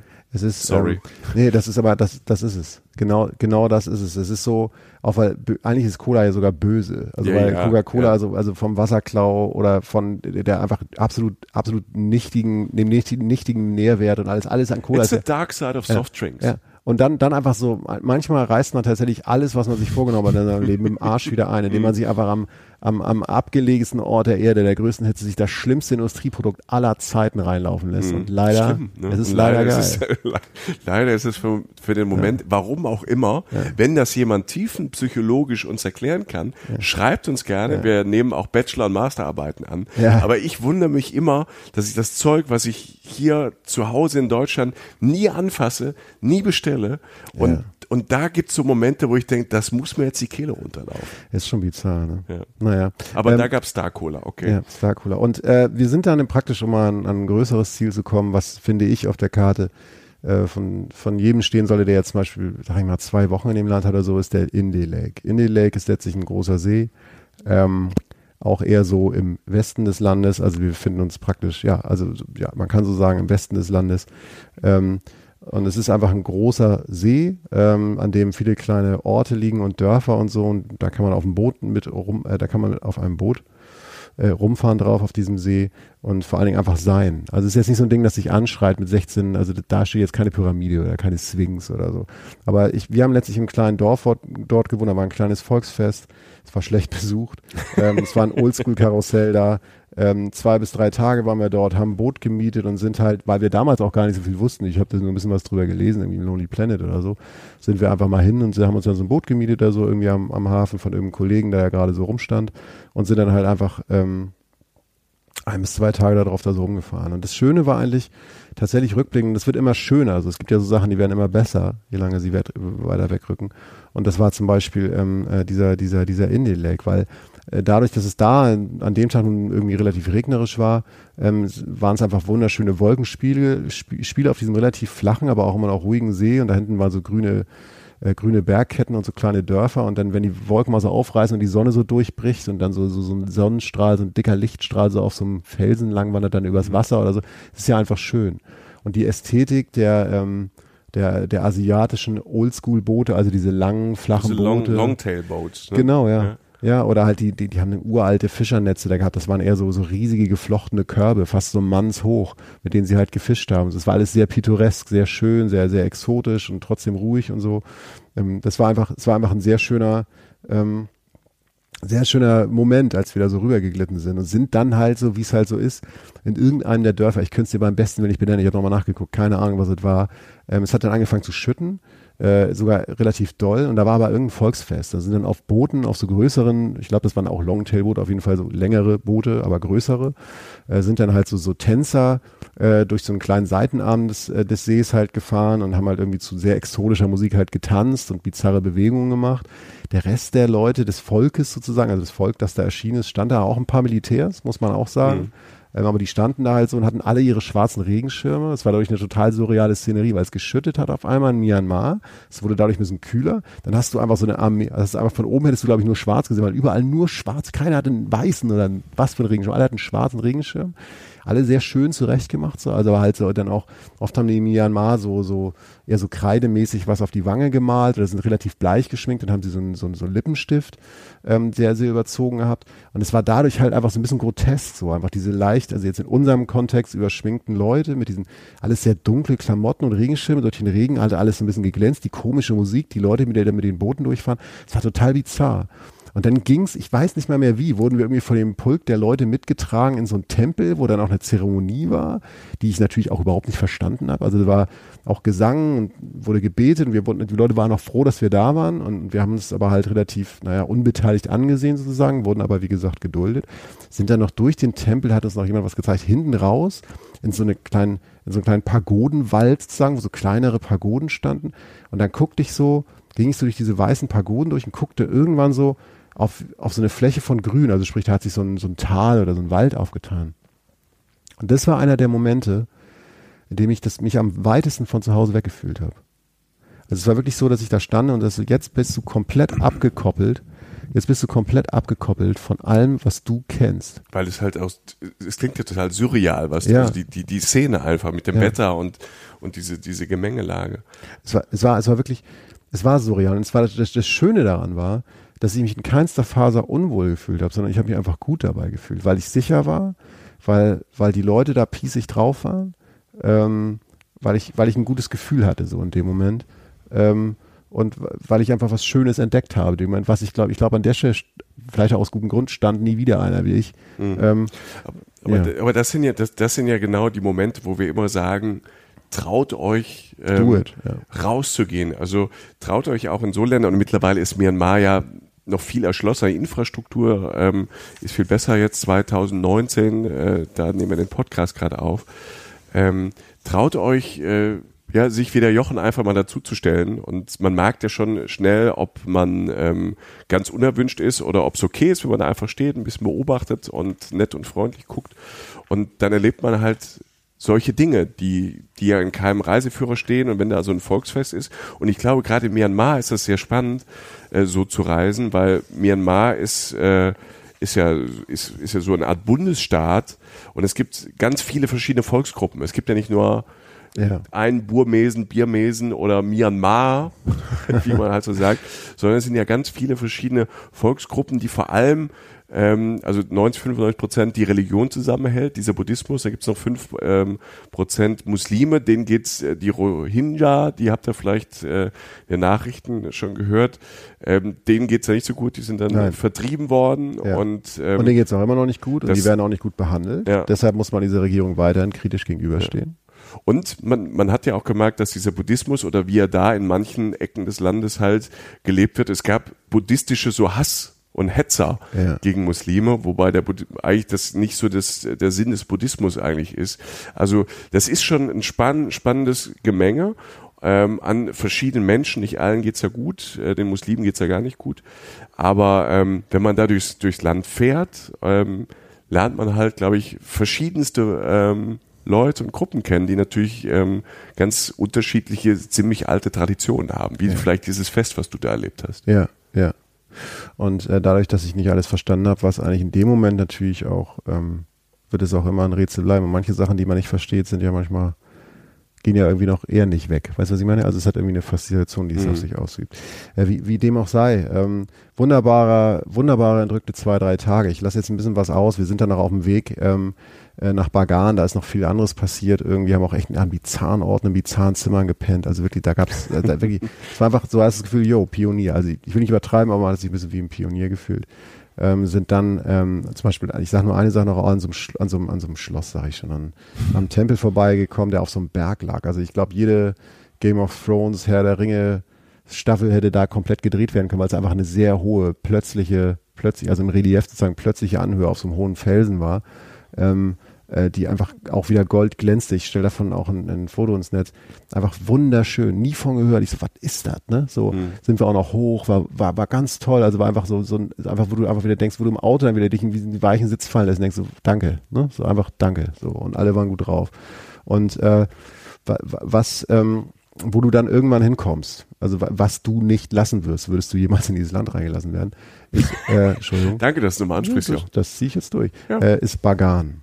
So, Bagan ist ein riesiges Tempelareal, äh, eher im Osten des Landes, also zumindest deutlich weiter östlich als jetzt der Indie Lake oder so. Also wir finden uns praktisch, also wir sind praktisch hochgefahren in den Westen an, an Indie Lake. Mandalay wäre dann sozusagen in der Mitte, also nördlich von, also noch weiter höher, noch weiter im Norden. Und dann fahren wir jetzt schon wieder runter Richtung Yangon auf der, auf der Ostseite. Nein, auf der Westseite, Entschuldigung, ich habe mich versprochen. Leute, ich, ich mach's auf der Karte. Holt euch einen Atlas, ja, der Jochen ja. würde es auch machen und oben unten links Bagan. Merkt euch Bagan. Ich glaube, ich hab's versaut mir, ist egal. Ähm, es ist wirklich egal. Wir fahren nach Bagan, wenn ihr Bagan eingebt, seht, wo es ist. Es ist aber auch sympathisch, weißt Gebt einfach. Äh, ich finde es sympathisch. Ja, alles klar, danke. Wir kommen jetzt nach Bagan, Leute. Wir haben es lange genug rausgezögert. Bagan. Bagan ist ein riesiges Tempelareal ähm, das wirklich, ähm, ich weiß nicht, ob ihr von Angkor in Kambodscha gehört habt, ähm, das ist so Tomb Raider-mäßig, sieht das da so aus. Äh, die ägyptischen Pyramiden, auf dem Level spielt sich das ab. Okay. Ähm, es ist, äh, es liegt am Fluss Irrawaddy, so heißt der Fluss. Es ist, äh, die Basis war das erste Königreich Burmas, ähm, deshalb ist das da alles so losgegangen mit diesen unendlich vielen Pagoden, die dort gebaut wurden. Da gibt es ungefähr 3000 heilige Bauten. Einfach mal so. Und das, so, jetzt nur mal, dass ich die, die, die Dimension verstehe. Also das sind, das sind Bauten, die schon so, also das sind jetzt nicht irgendwie so, so, so ein Tippi, sondern das sind schon richtige so äh, es gibt, Tempel, ja. Pagoden, es gibt, Schlösser. Ja, es gibt, es gibt riesige Tempel und Pagoden. Also wirklich so, was heißt riesig, aber wirklich das, was du jetzt denkst, ein großer Tempel zu begehen. Also wirklich, man kann da reingehen, man Ja. kann sich da länger aufhalten. Einfach ein großer Tempel. Davon so. 3000. Nein, nein, es gibt auch kleine. Es Okay. gibt auch kleine Sachen, die da stehen, die sind manchmal, also jetzt nicht hoch wie ein Briefkasten, aber wirklich so klein kann es fast sein. Von Mhm. ganz klein bis ganz groß. Aber auch sehr, sehr viele große. Du, du hast da Situationen, wo du wirklich, ähm, das kann ich sowieso nur jedem empfehlen, ähm, abends, also zum Sonnenaufgang oder Sonnenuntergang, auf einen dieser größeren Tempel raufzuklettern und sich das einfach mal zu geben, das Areal. Ist das so eine Tiefebene dann? Ja, oder? genau. Also auf jeden Fall eine Ebene. Ja. Ähm, ganz hinten ist der Fluss, dann und auch so ein paar Bergketten und so. Und du hast eine riesige Ebene, auf der immer wieder die gesprenkelt ist von großen und kleinen Tempeln, Pagoden und so weiter. Manche mit goldenen Dächern, manche mit Steindächer, manche mit silbernen Dächern. Also wirklich, es ist wunderschön und sieht völlig bizarr aus. Es ist fast so aus, es könnte ein Star Wars, Star Wars Planet sein können. So, also wenn da so ein Raumschiff rüberfliegen würde und noch irgendwie so ein Halbaffe dann irgendwie durch die Gegend springt und UU macht und sagt, ich bin ein Star Wars Charakter, hätte ich es auch irgendwie geglaubt, weil es einfach so entrückt schön war. Es ist ein unglaublich schöner Ort. Ähm, äh, in dem kleinen Ort Bagan wohnen nur 22.000 Leute. Also, also es gibt so kleinere Ortschaften, in denen du dann so wohnst. Ich würde sagen, du bleibst drei, vier Tage da.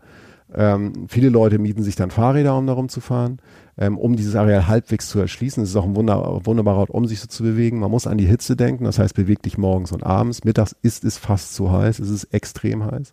Wir hatten dieses Fahrradproblem nicht, weil wir ja unseren Fahrer hatten. Das heißt, selbst das ist ausgefallen, weil der natürlich überall mit uns mit dem Auto hingefahren ist. Wir hatten den, wir hatten ja Kurs so Win sozusagen. Und der hatte Bock, der war da auch noch nicht so oft und hat uns halt irgendwie die Sachen so gezeigt. Ähm, du hast ja manchmal so Leute, die mit, mit Pferdewagen noch durchfahren, weil sie halt Feldarbeit zu machen haben. Also ich will sagen, auf dem Level spielte sich das zumindest damals noch ab, dass es einfach, das war jetzt kein, das war nicht alles aktive religiöse Stätten. Es war auch teilweise einfach nicht kein Museum, aber es war nicht mehr aktiv. Aber es ist unglaublich schön in seiner Fülle, in seiner Vielseitigkeit. Jeder Tempel ist anders. Also wir waren, du musst dir natürlich was aussuchen, weil du niemals alle sehen kannst, aber du hast so viele Facetten, hauptsächlich buddhistische, buddhistischer Sachen gesehen, auch mit Malereien in den Tempeln drin und so weiter. Und vor allen Dingen diese Szenerie, dieses, dann wieder dieses, diese, dieses Gold, diese, dieser rote Sonnenuntergang, rote Sonn, äh, Sonnenaufgang, also dieses gebrochene Licht, die goldenen Dächer. Es ist so schön. Es ist, es ist wirklich einer der äh, Orte, an die ich immer wollte. So, also, äh, und da hat es dann zum Glück geklappt gehabt. Und äh, also nach Bagan muss man.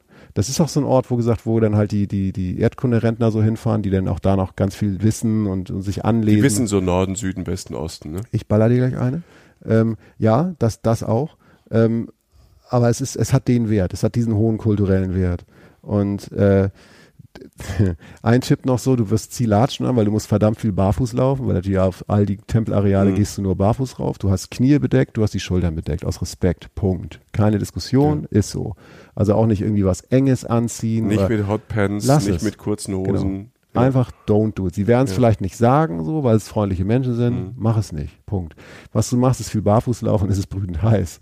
Also herzlichen Glückwunsch, du wirst eine dicke Hornhaut haben danach. Und du wirst, du wirst wie so ein Esel im Schatten langlaufen. Du läufst wirklich so auf Schattenebene. Wenn da irgendwo so Schatten ist, alle balancieren wie auf so einem Lass Seil da herum. hin. Lass mich Ja. da sofort hin. Es, es ist so, es ist so. Ja. Ähm, ich kann zu Bagan nur sagen, ähm, du kannst da auch von Mandalay zum Beispiel mit dem Boot hinfahren, ein, zwei Tage, du kannst auch länger fahren, über Nacht, du kannst natürlich diesem, äh, über diesen Fluss fahren. Ich glaube, du kannst sogar mit dem Boot ganz runter bis nach Yangon fahren. Ähm, du kannst ganz tolle Flusskreuzfahrten da machen, ähm, also in, in Myanmar. Ähm, du kannst es vor allen Dingen halt von Bagan und nach Bagan hin machen. Und Bagan, ähm, ja, wie gesagt, ich weiß nicht, wenn dir noch was einfällt, stell Fragen. Ich habe einfach nur 13 verschiedene Tempel gerade im Kopf. Ich stelle davon ein paar ins Netz. Es ist, es ist wirklich, ähm, es ist wirklich ein überragender Ort, der, der, der sehr viel bedeutet, für den man, also da- das, also hätte ich jetzt so, ich sag mal so, hätte ich so drei Wochen noch auf Erden und ich wäre da noch nicht gewesen, hätte ich gesagt, da soll ich vielleicht noch mal hin. Wow. Ja, okay. wirklich, und wirklich du warst schon in. Angkor Wat, davon warst du ja auch geflasht. Also Ja. das ist das Angkor Wat war, ist ja für mich auch so eins so der äh, drei, vier Dinge auf diesem ähm, Planeten, wo ich sage, da, wenn man das einmal im Leben schafft, muss man da mal hin, Ja. weil es so toll ist. Ja. Ähm, aber das klingt halt auch so, das klingt auf demselben Level und es klingt halt jetzt, ähm, wahrscheinlich geht's Bagan und da ist es auf dem Weg schon, das ist ähm, jetzt im Vergleich zu 2003, ist das wird ist ja das Hauptmonument Alter, von Myanmar. Also das ist Tourismus. erschlossen. Das, Das ist, ist halt erschlossen. komplett erschlossen. Also da aber du kannst doch noch, wenn ich, wenn ich kurz sagen, äh, das ist erschlossen. Aber es gibt dann da zum Beispiel, da gibt es auch wieder die Dinge. Also du kannst da immer noch für 3,50 essen. Du kannst da immer noch billig und gut essen. Mhm. Ja, du ja. kannst aber auch teuer essen. Du kannst auch zum Beispiel eine Ballonfahrt da machen. Viele Leute machen die Ballonfahrt da in Bagan. Das ist das jetzt ist auch wieder so Instagrammable, ne? Genau. Ja, ja. Und das ist, das ist auch toll. Ne? Ja. Also ein Kollege von mir hat die auch gemacht. Aber letztlich, ähm, ich glaube, wenn du auf einen dieser Tempel kletterst abends, also natürlich nur, wenn du darfst, auf die Dinge, auf die du rauf darfst, und. Ja. dir den Sonnenuntergang lang, dann siehst du die ganzen Ballons, hast vielleicht noch fast ein schöneres Bild. Du musst das nicht tun, weil die Ballonfahrt zum Beispiel ist teuer. Die kostet mehrere hundert Dollar dann, weil es halt Touri-Preis Mhm. ist. Das Ja. ist übrigens das, was wir für, für zwei, drei Wochen halt irgendwie Reise bezahlt haben. Ja. Ne? So einfach so auf dem Level spielt sich das jetzt ab, weil es einfach am Tourismus ankommt. Du musst es nicht tun. Du bist eh da. Du fährst mit dem Fahrrad da durch. Du kannst anhalten, wo du willst. Du kannst abends essen, wo du willst. Es gibt mehrere kleine Ortschaften. Du kannst da trotzdem eine gute Zeit haben. Wir fahren jetzt mal weiter, Ja. ähm, um ein bisschen zu Potte zu kommen, ähm, Richtung Yangon. Und da, ja, da will ich ja hin am Ende. Genau, da möchtest du am Ende hin. Ich Ja. möchte dir aber noch zwei kleine Anekdoten aus dem, das dauert nicht so lange aus dem Auto, wir haben ja Zeit, ähm, aus, dem, äh, aus dem Auto erzählen. Erstmal eine, ähm, um auch zu zeigen, wo man da so ist. Ich nenne es immer die Spionengeschichte. Die Spionengeschichte? Ähm, nein, also Jetzt machst du mich Ja, aber. das ist so, das ist so ein bisschen. Ist das jetzt so ganz hoch aufgebaut und Nein, nein, nein, nein, nein. Wird das spannend? Ist, wir sitzen in einem, wir, wir haben Tausende oder Hunderte, naja, einige der Stops gemacht, wo wir äh, mittags gegessen haben in, Ja. in Orten, von denen ich nicht mehr weiß, dass es sie gibt, gab oder ob da jemals jemand wie ich war. So. Und in einem setzten sich auf einmal zwei Leute zu uns, zu Ko So Win, meinem Kollegen und mir. Und äh, fangen an mit uns zu reden und erzählten, sprachen auf einmal einen sehr, sehr guten Englisch auf einmal. So, ja, schön, dass ihr hier immer seid. verdächtig? Genau. Ist schön, dass ihr hier seid. Toll, dass ihr hier seid. Findet ihr nicht auch so systemkritische Medien wie den Spiegel und die Süddeutsche Zeitung gut? Wow. Und wir so. Du sitzt mitten in der Ja. Pampa und auf Ja, einmal in kommen Myanmar. zwei, zwei Typen, Das war- sprechen perfektes ja. Englisch und fragen nach der ja. Süddeutschen you Zeitung. like Spiegel? Deshalb bin ich da nicht reingekommen, wegen den Typen. So sieht's aus. Und äh, dann dachte ich so, ah, die sehen aber gepflegt aus. Und dann hörten wir uns das so ein bisschen an und dachten so, naja, schalteten aber noch nicht so schnell, weil auch wieder 48 Grad waren oder so. Und waren auch sehr entrückt, dadurch, dass es alles so gut lief. Und dann meinte Chris so Win auf einmal so, wir gehen jetzt. Und wir so, wie? Wir haben nur noch gar nicht, wir gehen jetzt. Und dann sind wir aufgestanden und rausgegangen und dann hat er uns im Auto nochmal kurz erklärt, wer das wahrscheinlich war, nämlich Leute von der Regierung. Aber die haben vielleicht- euch gehen lassen. Oder die- wie war die. Situation? Nee, nee, die, das, war, das war cool.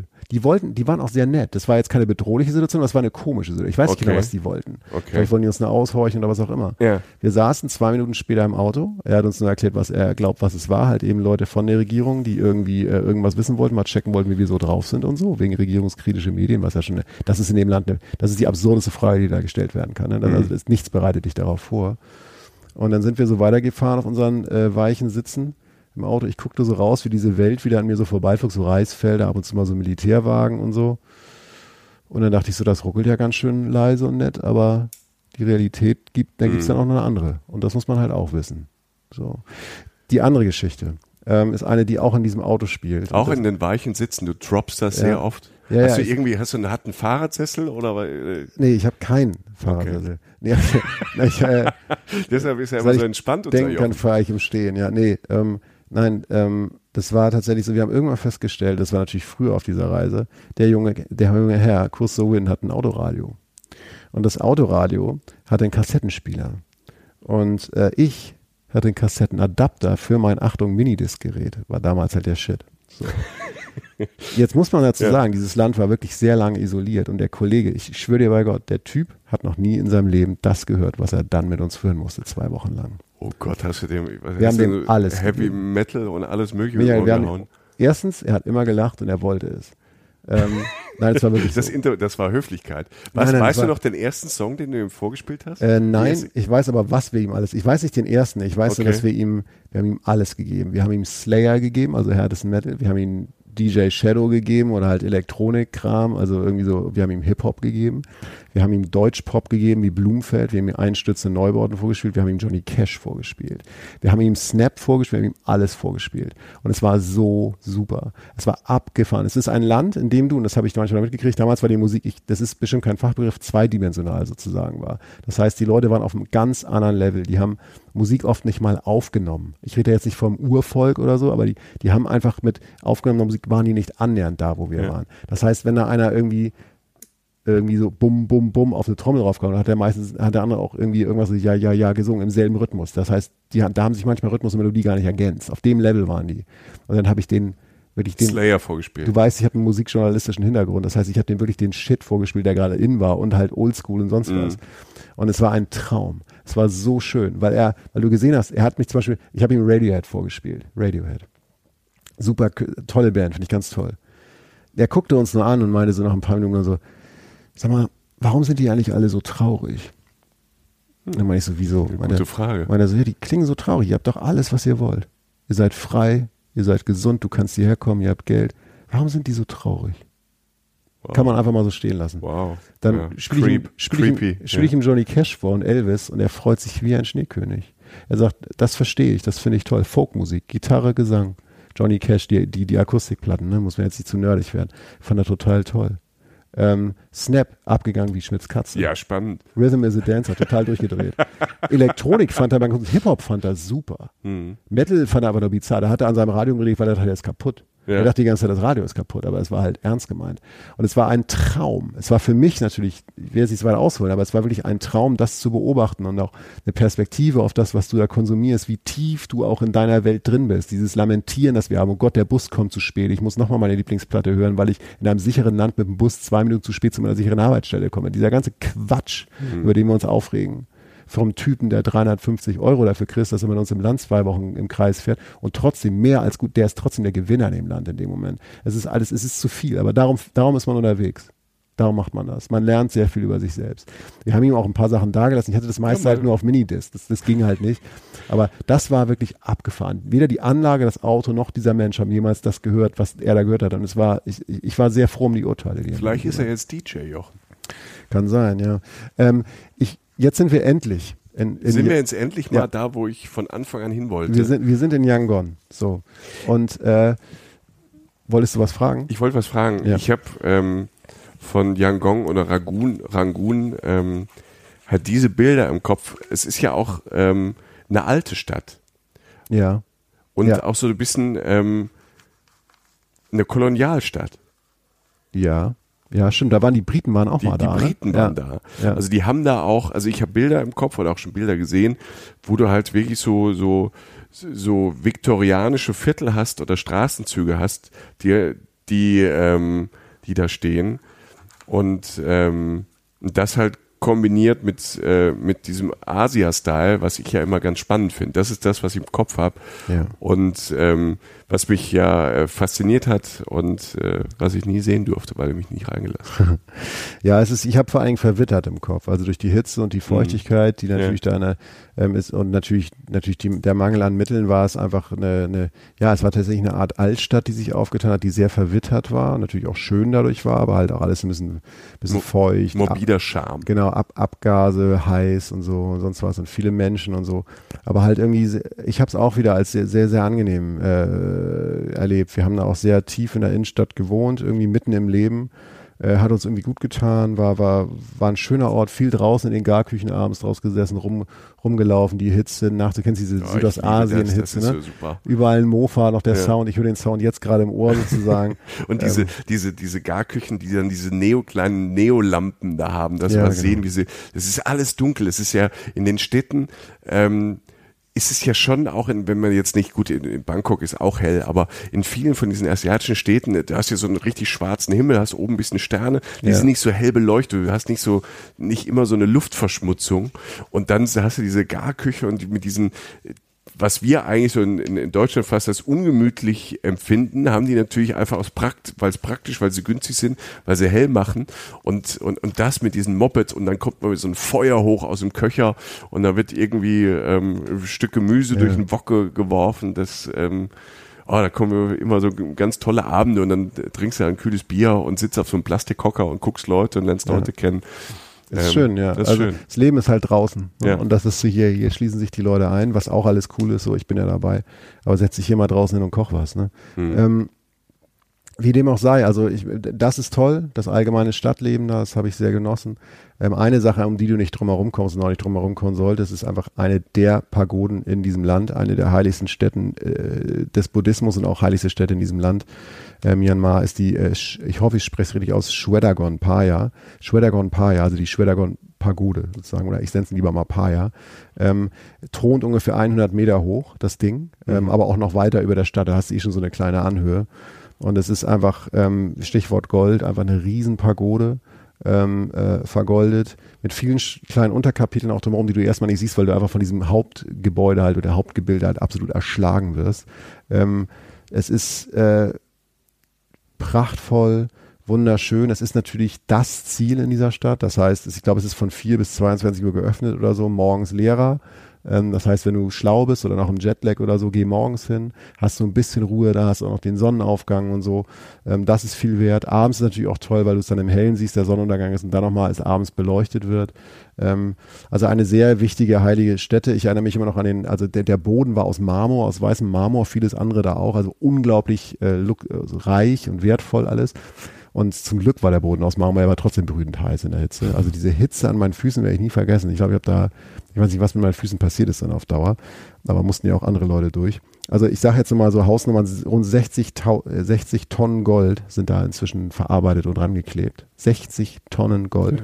Und über 5000 Diamanten, Rubine und Saphire sind da eingebaut. Abgefahren. Ne? Das ist so viel. Das ist so, das ist so üppig und, und, und absurd viel und aber auch schön und, und also, also die religiöse, ich will nicht überhören, aber wie hoch das da alles in der Bedeutung auch steht und so. Also äh, Schweddagon Paya musst du hin. Punkt. So. Und dich dann aber auch ruhig gleiten wieder reinlassen in die, in die Stadt und diesen, diesen, diesen klassischen südostasiatischen, ich meine das im positiven Sinne Wahnsinn oder so, halt das, was du gerade beschrieben hast. Und wenn du jetzt zum Beispiel den, den, den Zirkel, so, den ich jetzt gerade in Windrichtung, Leute, verzeiht, ähm, völlig schlecht beschrieben habe, also halt mit äh, Indie Lake, äh, mit Mandalay vielleicht schaffst du es dann noch, wenn du jetzt, ich weiß nicht, die Verkehrsmittel würden es jetzt wahrscheinlich eher zulassen. Ähm, also das, was ich jetzt gehört habe, sind, sind diese, also da verdient Myanmar jetzt ja auch Geld mit. Ähm, dass halt diese touristischen ähm, Gebiete, also Bagan und Mandalay ja. oder, oder der Lake, die sind mittlerweile super erschlossen. Ja. Also die Infrastruktur, also wenn man da kein, also die Busse, die Busse, Bussysteme sind in, in Asien eh großartig. Es gibt da noch Minibusse oder halt halt Fahrer oder ähm, im schlechtesten Falle fliegt ihr. Und ähm, ja. also ich glaube, das ist mittlerweile alles gut äh, verbunden, das, was ich gehört habe. Und äh, es gibt überall Hotels, es gibt überall Netz, also man kann sich auch Airbnb dort mieten. Also das ähm, Myanmar ist schon in, in 2019, aber natürlich noch ganz anders wie jetzt ähm, andere Regionen, andere Urlaubsregionen. Ja, ja. Ähm, kann man, kann man ungefähr so zusammenfassen, ja. Also es ist, ähm, auch was Geld angeht oder so, es ist auch so, dass du halt, ähm, wie gesagt, du wirst viel handeln, du wirst aber, ähm, wenn du es drauf anlegst, mit rund 50 Dollar am Tag so irgendwie auskommen, wenn du wirklich wie die Locals isst oder wenn du äh, billig wohnst, wenn du irgendwie. In Gästhäusern von ja, den Leuten. Genau, Gästhäusern wohnst oder wenn du halt irgendwie äh, öffentliche Verkehrsmittel von denen nutzt und so. Ähm, also alles ist möglich. Diese Station halt, Mandalay, äh, äh, Indie Lake, Bagan, äh, Yangon mit ein paar Zwischenstopps ist möglich in zwei Wochen. Wenn du es langsamer machst, sparst du auch Geld. Wie gesagt, 50 Euro ist möglich am Tag. Du kannst aber auch über 150 ausgeben, wenn es dir richtig gut gehen lässt, ist beides möglich. Kreditkarten kommst du weit, kriegst Kohle in den Städten, ähm, hab ein paar Euros vielleicht noch auf Tasche oder so, wobei das ist jetzt nicht mehr so wie damals, aber du kommst irgendwie klar. Ähm, äh, Bier kostet manchmal großes Bier 0,5, 0,6 kostet Euro oder so. Also, also und Alkohol ist ja immer schon relativ teuer in Südostasien. Das heißt, wenn du es wirklich darauf anlegst, kannst du noch relativ billig leben. Ähm, Wetter sei noch gesagt, ist ähnlich wie in Thailand, also Hochsaison so Dezember bis Februar, also sagen wir November bis März ist es trockener, sonst ist es halt irgendwie mit nasser. Lasst euch von der, ähm, von der Regenzeit nicht komplett abhalten, in Land zu fahren, das ist Blödsinn. Man kann trotzdem da relativ gut klarkommen. Es verschiebt sich ja eh alles so ein bisschen. Es ist eh ja. immer relativ, ob es jetzt wirklich klassische Trocken- oder Regenzeit ist. Also ähm, da wirklich nicht von abhalten lassen. Und ähm, der Vorteil ist immer, wenn, wenn da steht Regenzeit, also zumindest im Kalender oder in einem Buch oder im Netz, dann heißt es äh, nicht, dass es wirklich äh, die ganze Zeit regnet und meistens sind halt auch weniger Leute da. Also, ja, ne, ja, ja. Weil, weil natürlich viele sagen, sie wollen denn äh, alles immer perfekt haben und bloß kein Tropfen Regen. Und äh, wenn in äh, gerade in Thailand oder Myanmar oder in Kambodscha, wenn da Regenzeit ist, ähm, ich war da auch schon und in der Ecke, da war Regenzeit, ich hatte zwei Wochen perfektes Wetter und wenn es mal geregnet hat, hat es eine Stunde, zwei geregnet. Ja. Das ist so ein Glücksspiel und es ist ja, das Gute ist, es ist nicht kalt. Nee, das, es ist also, warmer Regen. Das, die Tropfen ja. sind manchmal so groß wie euer Kopf. Das ist äh, auch ein lustiges Gefühl. Und ähm, man kann in so, auf so einer Reise, wenn es mal eine Stunde, zwei Regen, kann man ein bisschen chillen, mal ein Buch lesen. Und äh, es gibt ja auch, keine Ahnung, auch in den, in den asiatischen Städten überall Museen und Sachen und spannende ja. Sachen, die man machen kann. Man kann auch mal in die Kauf, was ich gern mache in so Ländern, in die Kaufhäuser rein Ne, da gibt's ja auch dann ähm, so Shopping-Malls, die manchmal dann so ganz speziell sind, auf die Leute abgestimmt sind. Also man kann bei Regen da ja auch mach, was machen. Ja, kalt wird ja eigentlich nur in den Bussen, wenn sie manchmal Klimaanlagen entdecken und glauben, sie müssen jetzt einen auf Kühlschrank machen, was du auch, genauso wie sie da natürlich auch immer brüllend laut irgendwelche Actionfilme abspielen. Also das ja. ist ja wirklich, also wenn du mal wirklich wissen willst, wie es im Kühlschrank zu leben, in dem Krieg ist, dann fahr Bus irgendwie in solchen Ländern, weil du hast minus 10 Grad im Bus und hörst permanent nur irgendwie Terminator 12, ja. irgendwie äh, in russischer Übersetzung wo auf, auf 38.000 Dezibel. Also unfassbar. Das ziehen die einfach durch. Ja. Finde ich inzwischen aber auch gut. Das äh, habe ich das schon mal erzählt, als ich in Malaysia war und dachte irgendwie, warum haben die Kinder alle Skianzüge an? Es sind 35 Grad, ja. es ist tropisch. Du fährst in die Cameron Highlands rein ähm, und du bist in Kuala Lumpur an so, einem, an so einem Busbahnhof und denkst so morgens, wieso haben die Kinder Skianzüge an? Und dann sitzt du eine halbe Stunde in diesem Bus in deinen kurzen Hosen oder in deinen Dreiviertelhose, was auch immer man da anhatte und frierst dir einen ja, ab, weil du halt ja. nur ein T-Shirt und eine kurze Hose an hast und es sind 14 Grad. Du bist wie so in einem, in einem, in einem Mietlocker. Da hast du den, da hast du endlich deinen Look nämlich Socken und Sandalen, ne? ja, ja, und seitdem trägt es die halbe Welt. Es ist so, es ist so. Ähm, äh, sonst alles gut. Äh, achtet auf Malaria, müsst aber nur euch vor Mückenstichen schützen, da kann ja nichts passieren. Also schlau anziehen, äh, auftragen. Tropeninstitut ähm, vorher checken, sowas. Genau, äh, impfmäßig einmal durchchecken. Gesunder Menschenverstand immer dabei haben. Ich glaube, das ist dann irgendwie das Wichtigste. Wenn einer euch irgendwie sagt, er schenkt euch einen goldenen Mercedes, wenn ihr mit um die Ecke kommt, würde ich es eher lassen. ähm, Wobei. Es sei denn, es ist unserer Fahrer. Ja. Ähm, nein, aber sonst, äh, manche Teile immer noch unzugänglich wegen der Konflikte. Informiert euch ja, das ist ein Land, in dem noch viel passiert. Ähm, muss man alles gut, aber, aber macht einfach die Augen auf und seid einfach Menschen, die im Jetzt leben. Ähm, klar, rennt er jetzt auch nicht permanent querfeld ein, nicht jetzt, weil es überall Landminen gibt oder vielleicht gibt es sowas mal, beziehungsweise es gibt Schlangen und so und so.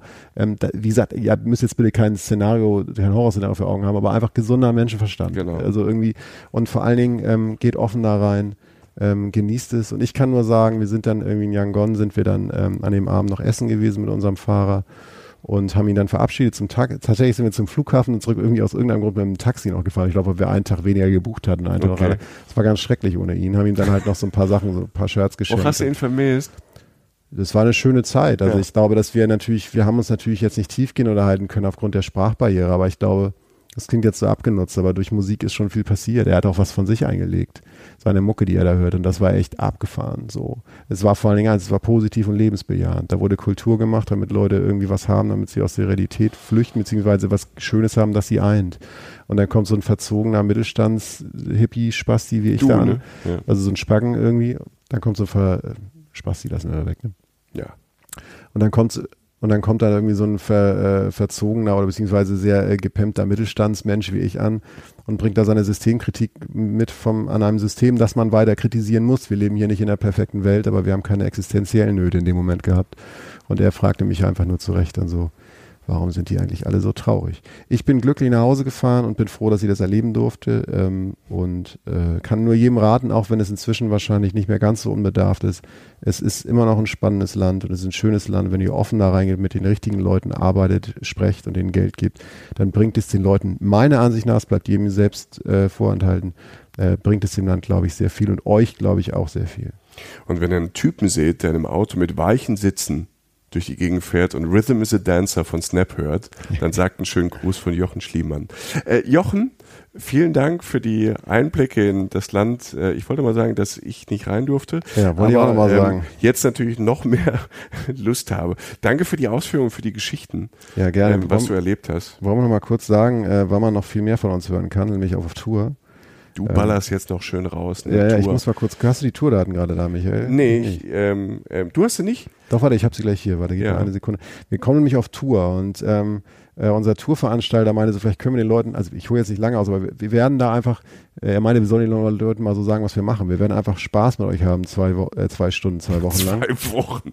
Ihr, ja. Wenn ihr bucht, ja. seid ihr zwei Wochen bei uns an der Bank. Zeiten unmögliche Fotos von uns, von unseren Anfängen unserer Reisen, aber werden auch erklären, warum es so schlau ist, irgendwie wegzufahren und können auch gerne mit euch diskutieren und Fragen beantworten und Ziele beackern, die ihr noch nicht kennt oder wir noch nicht kennen.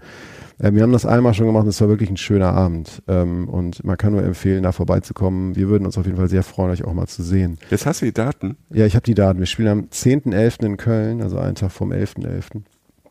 Äh, wir spielen am 25.11. in Frankfurt, am 26.11. in München, am 27.11. in Berlin, am 28.11. in Hamburg und am 3.12. spielen wir in Dortmund. Das sind auch schöne Geburtstagsgeschenke. Ne? Kann man zusammen Zeit verbringen, muss nichts reden, weil die zwei Typen auf der Bühne reden Ja. und die zeigen Bilder und die sind bestimmt hässlicher als ihr Ja. und, äh, und alles ist gut. Nein, wir freuen uns auf die Abende und ich glaube, das wird auch ganz nett und ähm, ähm, genau, das wird äh, alles im Jahr 2019 sein. Wenn ihr es jetzt im Jahr 2020 hört, habt ihr es verpasst. Aber wenn es alles gut gelaufen ist, gehen wir dann wieder auf Tour und labern euch voll. Vielen Dank ähm, fürs Zuhören, für euer Interesse. Empfehlt uns gerne weiter, folgt uns bei Spotify, Deezer, abonniert uns bei iTunes, empfehlt uns an eure Freunde weiter. Ihr könnt auch mal eine E-Mail schicken oder eine Nachricht. Ähm, Genau, wir sind Reisen, Reisen der Podcast und der Mann, der über Myanmar erzählt hat, war Jochen Schliemann. Ich danke dir. Und der Mann, der nicht reingekommen ist, heißt Michael Dietz. Dafür danke ich dir auch. Und äh, wir wünschen euch jetzt einen schönen Tag, wo immer ihr seid. Passt auf euch auf und gute Reise. Adieu. Auf Wiedersehen. Reisen, Reisen. Der Podcast mit Jochen Schliemann und Michael Dietz. Werbung. Moin, liebe Leute, der Jochen hier. Heute melden wir uns mit einem Projekt bei euch, das wir sehr gerne unterstützen. Die John Kaheni Residence. Das ist ein Berufsbildungszentrum in Nairobi, Kenia, das jungen Menschen Ausbildungsplätze bietet und sie mit verschiedenen Kursen auf den Beruf vorbereitet. Ins Leben gerufen und finanziert wird das Ganze von dem Verein Cargo Human Care. Die Lehrwerkstatt für Schneider- und Lederarbeiten stößt mit ihren 25 Ausbildungsplätzen jetzt an ihre Grenzen. Ein größeres Ausbildungszentrum muss also her. Und das möchte der Verein bis 2025 für die Jugendlichen dort bereitstellen und dann betreiben. Und jetzt kommt ihr. Es wäre super, wenn ihr das Projekt mit einer Spende unterstützen könntet. Jeder Euro hilft. Alle Infos gibt's wie immer in unseren Shownotes und unter www.cargohumancare.de.